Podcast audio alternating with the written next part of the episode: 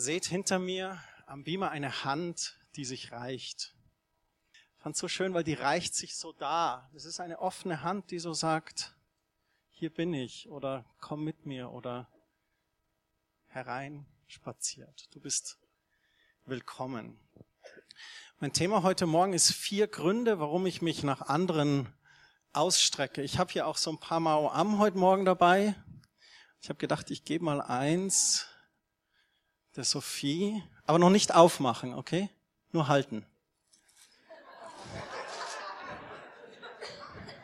Ja, nicht aufmachen, okay?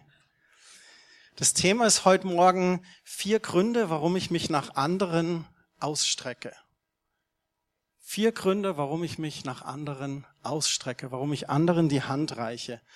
Der erste Grund ist ganz einfach, weil Jesus mein Herz gewonnen hat. Keiner hat getan, was Jesus für mich getan hat. Jesus wurde Mensch in einer Krippe, ganz einfachen Verhältnissen geboren, wo die Reise auch für uns beginnt als Gemeinde. Am kommenden Sonntag, am ersten Advent, machen wir uns auf den Weg nach Bethlehem und das dann an Weihnachten feiern, die Geburt Jesu. Und er hat gewirkt hier auf Erden und das Größte, was er getan hat, ist ans Kreuz für uns gegangen, hat sein Blut vergossen zur Vergebung unserer Schuld, ist am dritten Tag auferstanden, weilte dann noch ein bisschen hier auf Erden und ist dann zum Vater gegangen. Und der Sohn Gottes hat sich aus Liebe für mich und für dich hingegeben. So sehr hat Gott die Welt geliebt, dass er seinen einzigen Sohn gab. Und irgendwann in meinem Leben hat Jesus mein Herz mal so stark gewonnen, dass ich gesagt habe, Jesus, ich möchte für dich da sein. Und ich möchte euch eine Stelle vorlesen aus Matthäus Kapitel 18 in Vers 11. Da heißt es, Jesus sucht Verlorene als Überschrift in der Hoffnung für alle Übersetzungen. Und da spricht er und sagt, der Menschensohn ist gekommen, um Verlorene zu retten. Was meint ihr, wenn ein Mann hundert Schafe hat und eins läuft ihm davon, was wird er tun? Lässt er nicht die 99 zurück, um das verirrte Schaf zu suchen? Und wenn er es endlich gefunden hat, dann freut er sich über dieses eine mehr als über die 99, die sich nicht verlaufen hatten. Er freut sich über das eine nicht mehr, weil er das eine Schaf mehr lieb hatte als die 99. Er freut sich darüber, dass er es gefunden hat, nachdem es sich verlaufen hatte. Es hat den Hirten gestört, irritiert, dass da ein Schaf in die Irre ging. Und hat gesagt, da muss ich hinterher, das muss ich suchen. Und so haben wir uns auch von Gott finden lassen und so ist der Hirte Jesu weiter auf der Suche nach verlorenen Schafen, diese zu finden.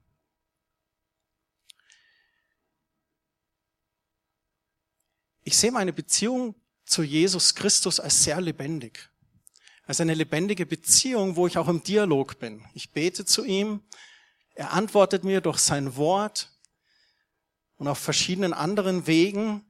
Und für mich ist diese Beziehung zu Gott ein Dialog, der auf zwei Seiten geschieht. Nicht nur ein Monolog, wo Gott zu mir spricht und ich muss still sein oder andersrum. Es gibt ja auch Personen, die beim Gebet so viel beten, beten oder so viel zu Gott sich ausdrücken, aber nie Zeit haben, mal stille zu sein und die Ohren zu öffnen und zuzuhören, was er sagt. Diese Beziehung zu Gott ist ein Dialog. Gibt es ein paar ITler unter uns? Bestimmt. Keine ITler heute Morgen. Ah, da hinten ist einer, der sich geoutet hat. Kennt ihr das noch früher, wo ihr so, also es war so die Zeit der 486er PCs oder 386er und hast du versucht, den Drucker über den seriellen Druckerport anzuschließen? Und dann kam ganz oft diese Fehlermeldung. Es besteht kein bidirektionaler Bezug zu Ihrem Drucker. Das kann nur der IT-Branche einfallen, so ein schöner Ausdruck. Bidirektional heißt, dass vielleicht in eine Richtung was geht, aber in die andere nicht. Und du konntest nicht drucken. Eine Katastrophe. Heute ist alles Plug and Play, sofern das Ding funktioniert. das ist ein Thema für sich. Und genauso ist es mit der Liebe. Liebe bewegt sich in zwei Richtungen, zumindest bei gesunden Beziehungen. Da, wo die Beziehung in Ordnung ist, da bewegt sich Liebe in zwei Richtungen. In meiner Ehe mit Kerstin bewegt sich Liebe in zwei Richtungen. In meiner Beziehung zur Rebecca, da bewegt sich die Liebe in zwei Richtungen. Und weil Jesus mich so sehr liebt, sage ich immer wieder Ja zu ihm. Möchte ich ein Werkzeug für ihn sein? Möchte ich ihm zur Verfügung stehen? Das ist eigentlich Ausdruck meiner Liebe. Darum stelle ich mich zur Verfügung. Deswegen habe ich Ja gesagt zu meiner Berufung als Hirte. Deswegen arbeite ich mit. Deswegen stehe ich früh auf oder gehe spät ins Bett oder gehe die zweite Meile, weil Jesus mein Herz gewonnen hat. Und aus Liebe möchte ich ihm zurückgeben. Ich habe ein Zitat für euch, über das sich die Leute streiten. Hat's der Martin jetzt gesagt oder nicht? Martin Luther, hier stehe ich, ich kann nicht anders. Das war seine Aussage am Reichstag in Worms, wo dann verhandelt wurde über ihn. Und man sagt ihm nachher, er hat gesagt, hier stehe ich, ich kann nicht anders. Ich kann das nicht leugnen, meine 95 Thesen. Ich kann nicht anders. Bei all meinem Eifer für Jesus oder vor Gott geht es mir aber darum, dass ich mir nicht einen Platz im Himmel erarbeite. Das ist ganz wichtig. Im Römer 11, Vers 6, da heißt es so schön, wenn das aber ein unverdientes Geschenk, also Gnade war, da geht es um die Errettung in diesen Versen, dann hat es nichts mit eigenen Leistungen zu tun. Ich bin mir sehr bewusst, dass meine Errettung oder mein Christsein absolut abhängig ist vom Opfer Jesu und seinem Blutvergießen. Und dann sagt er noch, sonst wäre es ja kein Geschenk oder keine Gnade, in anderen Übersetzungen. Unsere Errettung ist Gnade, aber aus Liebe, weil er mein Herz gewonnen hat, möchte ich für ihn Gutes tun. Und da auch wachsen, mich immer mehr einbringen, Gottes Reich zu bauen. Der zweite Grund, warum ich mich nach anderen ausstrecke, ist, weil Gott mit mir rechnet. Gott ist es nicht egal, was wir mit unserem Leben tun. Er hat Interesse an unserem Leben. Er möchte uns sogar segnen, dass wir Spaß und Erfolg im Leben haben. Das heißt so schön, er möchte uns segnen, um auch ein Segen zu sein für andere. Gesegnet, um ein Segen zu sein. Und andererseits braucht er uns aber, denn wir sind seine Hände, seine Füße, seine Ohren und sein Mund hier auf Erden. Als Jesus in den Himmel auffuhr, sagte er zu den Jüngern, bleibt in Jerusalem, wartet auf die Kraft des Heiligen Geistes. Der Missionsbefehl aus Matthäus 28, geht hin, lehrt, tauft. Und dann sagt er, ich bleib bei euch alle Tage. Ich bin bei euch durch den Heiligen Geist in euch. Aber Jesus ist nicht mehr hier. Jesus kann nicht mehr predigen. Jesus kann nicht mehr hingehen und beten. Aber wir sind hier. Seine Hände, seine Füße, seine Ohren. Wenn wir wo was mitkriegen oder leidet jemand oder da braucht jemand Hilfe, sind wir bereit. Und auch sein Mund hier auf Erden. Wenn jemand zu dir sagt, Mensch, du, du bist zwar nicht immer gut drauf, aber wenn du mal schlecht drauf bist, dann bist du immer so positiv eingestellt. Ja, so bin ich halt. Oder ist vielleicht die wahre Antwort, du früher war ich nicht so, aber seitdem Jesus mein Herz gewonnen hat, ist er mir festes Fundament und mein Fels. Und wenn ich mal durch Zeiten gehe, die hart sind, dann hilft er mir. Und deswegen bin ich, auch wenn ich mal schlecht drauf bin, trotzdem noch gut sortiert. Den Mut zu haben, diese Aussagen zu treffen. Und Gott rechnet mit uns. Wir sind seine Botschafter hier auf Erden. Er rechnet mit uns, dass wir die frohe, gute Botschaft hinaustragen. Der Paulus schrieb an die Epheser, Kapitel 2, Vers 10, und ich möchte das vorlesen aus der neuen Genfer Übersetzung. Denn was wir sind, ist Gottes Werk. Er hat uns durch Jesus Christus dazu geschaffen, das zu tun, was gut und richtig ist. Wir sind von Gott geschaffen, das zu tun, was gut und richtig ist. Und dann heißt es, Gott hat alles, was wir tun sollen, vorbereitet. Das heißt, Gott hat gute Werke für uns geplant, die er vorbereitet hat, die wir tun dürfen. Und wenn er das schon geplant hat für uns und er ja eher der Meisterplaner ist, dann tun wir auch gut daran, in diesen Werken zu wandeln, weil dann sind wir auf seinen Wegen. Und dann sagt es hier in dieser Übersetzung, an uns ist es nun, das Vorbereitete auszuführen. Gott rechnet mit mir und Gott rechnet mit dir, die guten Werke, die er vorbereitet hat, auszuführen. Wir sind seine Schöpfung. Der Uwe Schäfer, ein Pastor, hat mal Folgendes gesagt, wir werden nicht errettet durch gute Werke, wie ich vorhin schon gesagt habe, wir werden errettet für gute Werke. Die Kinder haben das ganz einfach und praktisch für uns umgesetzt. Die haben gesagt, Halloween feiern wir nicht, aber das Reformationstag. Da feiern wir doch was Gutes. Dann wollen wir auch was Gutes tun. Wir sammeln Geld. Und haben das einfach gemacht. Haben wir gutes Werk vollführt und haben da ganz viel auch erreicht. Wir werden nicht errettet durch unsere guten Werke, aber wir werden errettet für gute Werke. Und ich bin jetzt ganz mutig mal, ich sage, er braucht dich. Gott rechnet mit dir. Auch egal in welcher Phase deines Lebens du gerade bist. Wenn du denkst, alles läuft drunter und drüber, oder dir hat's den Füßen unter den Boden weggezogen, oder was ist mit meiner Berufung, oder wo geht's jetzt gerade hin? Gott rechnet mit dir. Es liegt nur an uns, uns zur Verfügung zu stellen. Auch wenn es hart ist, einfach Tag für Tag. Hier bin ich. Für euch einfach. Er hat einen Platz für dich, an dem du ein Segen für andere sein sollst, an dem du die Werke tun kannst, die er schon vorbereitet hat. Und nicht nur in der Gemeinde. Das ist jetzt nicht hier die Mitarbeiterwerbung, dass ihr gute Werke tun sollt in der Gemeinde und mithelfen. Nein, es geht darum, gute Werke zu tun in der Welt, an den Menschen, den Menschen Gutes zu tun. Unser Christsein ganz praktisch zu zeigen, in deinem persönlichen Umfeld, egal wo du bist. Auch egal, wie viele Fehler du vielleicht schon gemacht hast oder du es probiert hast. Wir haben bei verschiedensten Sachen die verschiedensten Erfahrungen gemacht. Kerstin und ich, wir sind schon in der Leopoldstraße Obdachlosen begegnet und haben gesagt, können wir dich einladen? Und haben sich gefreut und sind wir in Mackie oder zum Pizza Hut. Ein paar Jahre davor waren wir so in Anfängern, wo wir auch Obdachlosen was Gutes tun wollten. Und da waren wir am Rindermarkt und dann haben wir McDonald's Tüten gekauft und haben die hingebracht. Und leider waren die stark alkoholisiert und in unserer Naivität haben wir dann Fehler gemacht und die haben uns dann beschimpft und die McDonald-Tüten über den Rindermarkt, über den Platz geworfen und haben nachgeschrien, haut's ab, ich brauche Geld für Alkohol und war offensichtlich ein Fehler. Seitdem kaufen wir keine Doggy Bags mehr oder Happy Meals, sondern wenn wir die Zeit haben und sagen, du, können wir dich einladen zum Essen.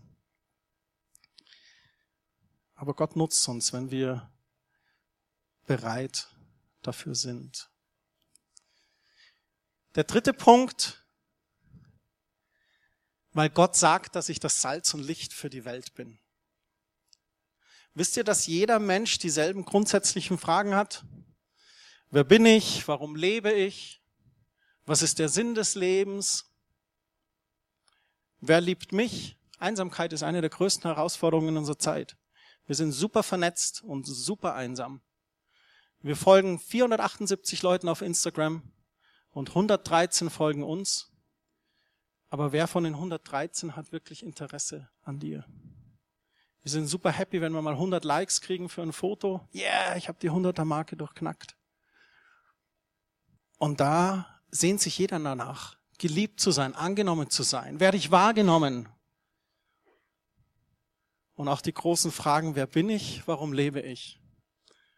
Und wir Christen, die wir schon so oft in unseren Gottesdiensten gesessen sind, wir haben genau die Antwort. Warum du lebst? Weil Gott nicht alleine sein wollte und den Menschen geschaffen hat aus Liebe. Und dann lief was schief im Paradies. Und dann hat Gott im alten Bund Wege geschaffen, wie wir ihm nahe kommen können. Und dann hat er aber einen neuen Bund geschaffen. Jesus kam auf die Erde und der Sinn des Lebens ist, Jesus zu finden. Frieden für seine Seele zu finden.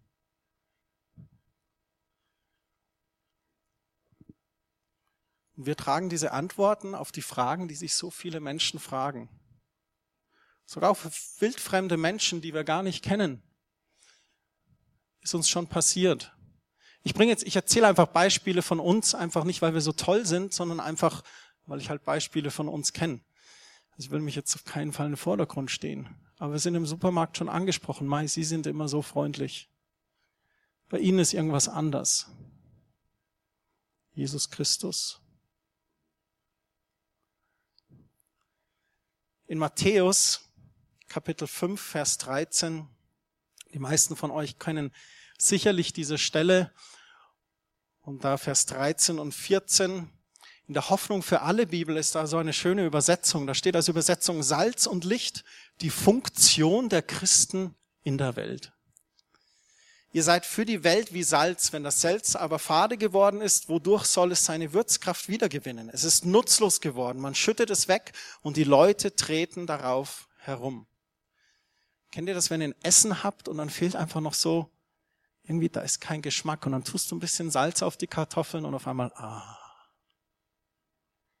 oder in der Suppe, wenn du da ein bisschen nachwürzt. Ich bin so Maggi-Fan. Ist noch jemand Maggi-Fan? Ah, keine Suppe ohne Maggi.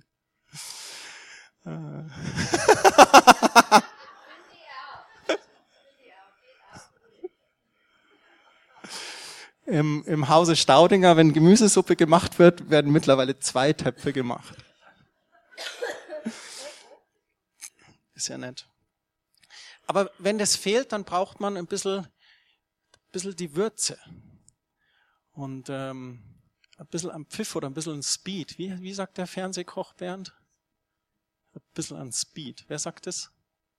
Der Schubeck. Der Schubeck. Der kocht dann und kocht und dann sagt er, da fehlt noch ein bisschen an Speed. Und dann schaut er an sein Gewürzregal, 100 Gewürze, dann holt er irgendwas Indisches oder Afrikanisches oder keine Ahnung. Ich glaube auch, dass das Salz hier ein Symbol ist, Salz überhaupt für das Thema Gewürz oder Geschmack oder, und wir Christen, wir dürfen ruhig ein bisschen salzig sein. Auch wenn wir mal in Gesprächen oder Diskussionen sind oder wenn du mal an einem Stammtisch hockst und dann fällt ein derber Witz, dann kannst du ruhig mal sagen, du, darüber kann ich nicht lachen, weil das ist, das finde ich unfair den Frauen gegenüber. Das ist doch voll Showy. Finde ich nicht lustig.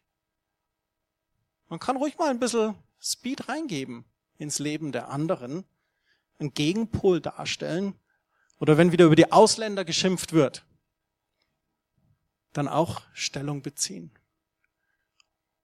Ihr seid das Licht, das die Welt erhält. Eine Stadt, die hoch auf dem Berg liegt, die kann nicht verborgen bleiben. Man kann allen leuchten. Und es ist so schön, Johannes sagt es im ersten Evangelium und das Licht leuchtet in der Finsternis und die Finsternis hat es nicht erfasst. Wir können jetzt zwar hier nicht alles abdunkeln, aber es gibt ein Phänomen, Licht ist immer stärker als Dunkelheit. Wenn du einen dunklen Raum hast und du bringst nur so eine kleine Kerze rein, die schimmert bis in die hinterste Ecke. Licht ist immer stärker als Dunkelheit. Und wir sollen dieses Licht sein, das die Welt erhält. Wir sollen einen Unterschied machen. Durch unsere Taten, durch unsere Worte, durch das Dasein für den Nachbarn. Die Nachbarin links neben uns, diese alleinstehende Frau, hat, die tut Schneeschaufeln, das ist der Hammer, aber manchmal geht's dann doch nicht so.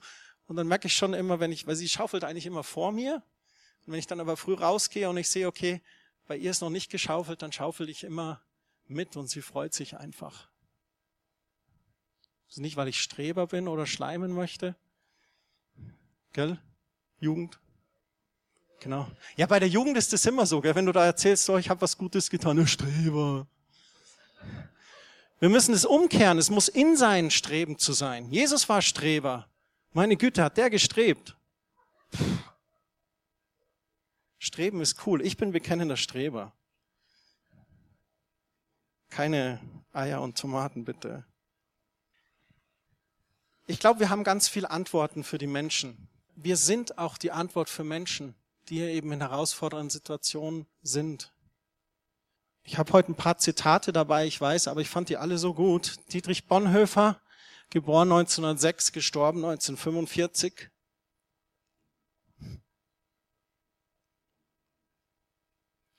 Dietrich Bonhoeffer war geflüchtet nach Amerika und er konnte es nicht mit seinem Gewissen vereinbaren, nicht Stellung zu beziehen. Ist zurück, wurde inhaftiert, hingerichtet. Ein Märtyrer. Gott erwartet das nicht von jedem. Keinster Weise. Ich glaube, das ist eine ganz persönliche Entscheidung. Kirche ist nur Kirche, wenn sie für andere da ist. Es bewegt mich, wenn Leute die zweite Meile gehen, wenn sie einen Unterschied in dieser Welt machen wollen. Es ist so leicht wegzuschauen, sich umzudrehen und zu gehen, die Straße zu wechseln, wenn der Obdachlose da sitzt, mitzulachen, wenn sie am Stammtisch über die Frauen Witze reißen oder die Ausländer beschimpfen. Wir sind das Salz und das Licht für die Welt. Der vierte Punkt, die Hand zu reichen, ist, weil Gott mich begabt hat. Petrus schreibt in seinem Brief, jeder soll dem anderen mit der Begabung dienen, die ihm Gott gegeben hat. Wenn ihr die vielen Gaben Gottes in dieser Weise gebraucht, dann setzt ihr sie richtig ein. Jeder Mensch von uns hat so seinen Gabenmix bekommen und dieser ist ganz vielfältig und unterschiedlich. Ich telefoniere zum Beispiel sehr, sehr gerne und ruft dann mal jemand an, wenn ich an jemand denke. Oder ich weiß, jemand ist krank, melde ich mich bei dem. Kerstins Gabe ist ganz anders. Kerstin hasst das Telefonieren, glaubt man gar nicht. Aber Kerstin ist dann lieber auf WhatsApp oder per E-Mail, das passt ihr mehr. Jeder hat so seine Kommunikationswege oder Leute treffen oder seinen, seinen Gabenmix ganz unterschiedlich. Gut, dass ich nicht singe, sondern Kerstin. Gut, dass Kerstin nicht Klavier spielt, sondern ich dann passt es bei den Joyful Gospel Singern. Meine Frau ist die Intonation und ich der Rhythmus und das macht es dann gut. Dieses Wort, wenn ihr die vielen Gaben Gottes in dieser Weise gebraucht, das ist das griechische Wort poikilos.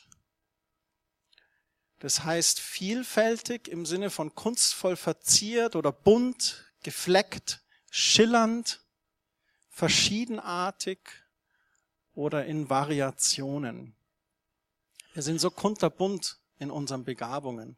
Und diese kunterbunten Gaben, die sollen wir gebrauchen, einsetzen. Gott hat dich geschaffen, Gaben in dich gelegt und an Gottes Sache kannst du deine Gaben wunderbar entfalten. Was steckt in dir? Und keine Angst, wir müssen jetzt nicht alles predigen oder singen anfangen oder anfangen, Bücher zu schreiben. Aber eins müssen wir tun, wir müssen unsere Gaben nicht brach liegen lassen. Wir sollten schauen, was sind unsere Gaben und diese nutzen, zur Verfügung zu stellen. Paulus hat an den Timotheus geschrieben und er sagt zu ihm, ich bitte dich, lass Gottes Gabe voll in dir wirksam werden. Du hast sie bekommen, als ich dir segnend die Hände auflegte. Er spricht jetzt hier bei Timotheus auch von der Dienstgabe, die er empfangen hat durch Paulus, als er ihm die Hände aufgelegt hat. Aber ich glaube, das gilt übertragen auch für alle Gaben überhaupt. Lass die Gabe Gottes voll in dir wirksam werden. Nutze deine Begabungen für Gott. Und da kommen wir manchmal zu einem Punkt, ja, aber ich bin introvertiert. Man kann auch introvertiert seine Gaben nutzen. Ja, aber ich traue mich nicht. Man kann auch im Kleinen anfangen. Ja, aber das ist nicht so dein Ding. Ja, dann mach doch das andere Ding, wenn das nicht dein Ding ist. Man findet so schnell Gründe, um etwas nicht zu tun. Und dann finde ich so toll, wir sind hier im 2. Timotheus 1, Vers 6 und im Vers 7 folgt dann, denn, er sagt zwar zum Timotheus, lass die Gabe in dir voll wirksam wirken, und dann sagt er, denn Gott hat uns keinen Geist der Furcht gegeben. Mit anderen Worten, du musst keine Angst haben, deine Gabe zu nutzen, lieber Timotheus. Du kannst dich trauen. Warum? Er sagt, kein Geist der Furcht gegeben, sondern sein Geist erfüllt uns mit Kraft, mit Liebe und Besonnenheit. In anderen Übersetzungen heißt es, er hat uns einen Geist gegeben der Kraft, der Liebe und des gesunden Menschenverstandes oder des gesunden Sinnes. Oder auch einen Geist der Kraft, der Liebe und der Zurechtweisung. Er hat uns Kraft gegeben, unsere Gaben zu nutzen. Er schenkt uns die Liebe, dran zu bleiben, Ausdauer zu zeigen und auch einen gesunden Menschenverstand, unsere Gaben einzusetzen. Keine Angst. Gott ist mit dir. Um das abschließend zusammenzufassen, ich strecke mich nach anderen aus, denn Jesus hat mein Herz gewonnen. Gott rechnet mit mir und ich bin das Salz und Licht dieser Welt und Gott hat mich dazu begabt. Ist das Mauam noch zu? Wer möchte noch ein Mauam? Noch jemand? Keiner. Ah, hier Otto und Helga, schau an. Bitte schön. Aber noch nicht aufmachen. Noch nicht, noch nicht. Was hat's mit diesem Mauam auf sich? Ich bin überzeugt davon, dass Jesus Christus gekreuzigt und auferstanden das beste Geschenk ist, was ein Mensch jemals entdecken, finden, aufmachen und genießen kann. Besser als jede E-Klasse oder Korg Kronos oder Fender Stratocaster oder was immer dein Wunsch im Leben ist. Möchte noch jemand mal an? Ich habe noch sechs Stück. Schau, du darfst aussuchen sogar. Zwei habe ich noch. Tut mir leid, das war jetzt. Ähm jetzt zwei, noch nicht aufmachen. zwei Gedanken zu dem Mao Am. Das eine, ich habe leider nicht genügend für alle, aber das ist absichtlich. Ich möchte, dass ihr dieses Gefühl fühlt, wenn du was haben möchtest, was gut ist, aber du kriegst es nicht. Voll fies eigentlich. Und die, die es schon in der Hand haben, ihr habt es schon, aber dürft es nicht aufmachen. Das ist doch bescheuert. Stell dir vor, an Heiligabend kommen alle ins Wohnzimmer an den Weihnachtsbaum und du sagst, ja, aber die Geschenke machen wir nicht auf. Es sind nur Placebos, es sind leere Kartons, aber es schaut schön aus, wenn da was steht. Ich glaube, dass wir manchmal als Christen durch diese Welt gehen und ein Geschenk verstecken. Und dieses Geschenk ist Jesus Christus. Es ist wie wenn wir anderen das Mao am vorenthalten und sagen, kriegst du nicht. Oder wenn uns jemand darauf anspricht, dann ist es wie wenn Rebecca dieses Mao am jetzt in der Hand hält. Es spricht dich jemand an und sagt, du, bei dir ist irgendwie was anders. Du bist da, eure Tochter war da im Krankenhaus, aber ihr habt es gemeistert. Wahnsinn. Ja, so sind wir halt starke Persönlichkeit dann bleibt das Maueramt zu. Und ich glaube, was Gott in dem Moment machen möchte, ist dein Leben als Zeugnis für einen anderen zu nutzen. Sagt, du, das war nicht leicht. Aber Jesus, der war da. Der war uns festes Fundament und Fels. Und weißt du, was klasse ist? Wir sind, wir gehen in so eine Kirchengemeinde, da sind andere für uns da. Wir leben richtig Gemeinschaft. Das ist so voll Liebe in Aktion. Ohne die hätten wir das nicht geschafft. Die haben gebetet für uns, Lasagne gebracht. Jetzt dürft ihr es aufmachen. Jetzt dürft ihr es aufmachen. Diese Postkarten, die hier ausliegen, hinten liegen noch ein paar. Nutzt die, nehmt ruhig ein paar mit und ladet ein zu unseren Adventsgottesdiensten oder auch zur Heiligabendandacht. Die Heiligabendandacht haben wir bewusst kompakt gehalten, also circa 45 Minuten mit schönen Weihnachtsliedern. Wir freuen uns, wenn ihr dort mit euren Verwandten und Bekannten kommt. Ich möchte noch kurz beten. Jesus Christus, ich danke dir, dass du auf diese Erde kamst, hier gelebt hast, genau weißt, wie es ist. Und ich danke dir auch für deinen Dienst, den du getan hast. Und danke, dass du das Allergrößte getan hast, was ein Freund tun kann für seinen Freund. Du hast dein Leben gegeben. Danke, Vater, dass du die Welt so sehr geliebt hast, dass du deinen Sohn gegeben hast damit jeder, der an ihn glaubt, nicht verloren geht, sondern ewiges Leben hat. Denn du hast deinen Sohn nicht gesandt, um die Welt zu verdammen, sondern um sie zu erlösen. Und er mach uns zu deinem Werkzeug. Lass uns die Hände und Füße sein und unsere Ohren öffnen, unseren Mund nutzen, um Gutes zu tun und dich zu zeigen in unserem Umfeld. Amen.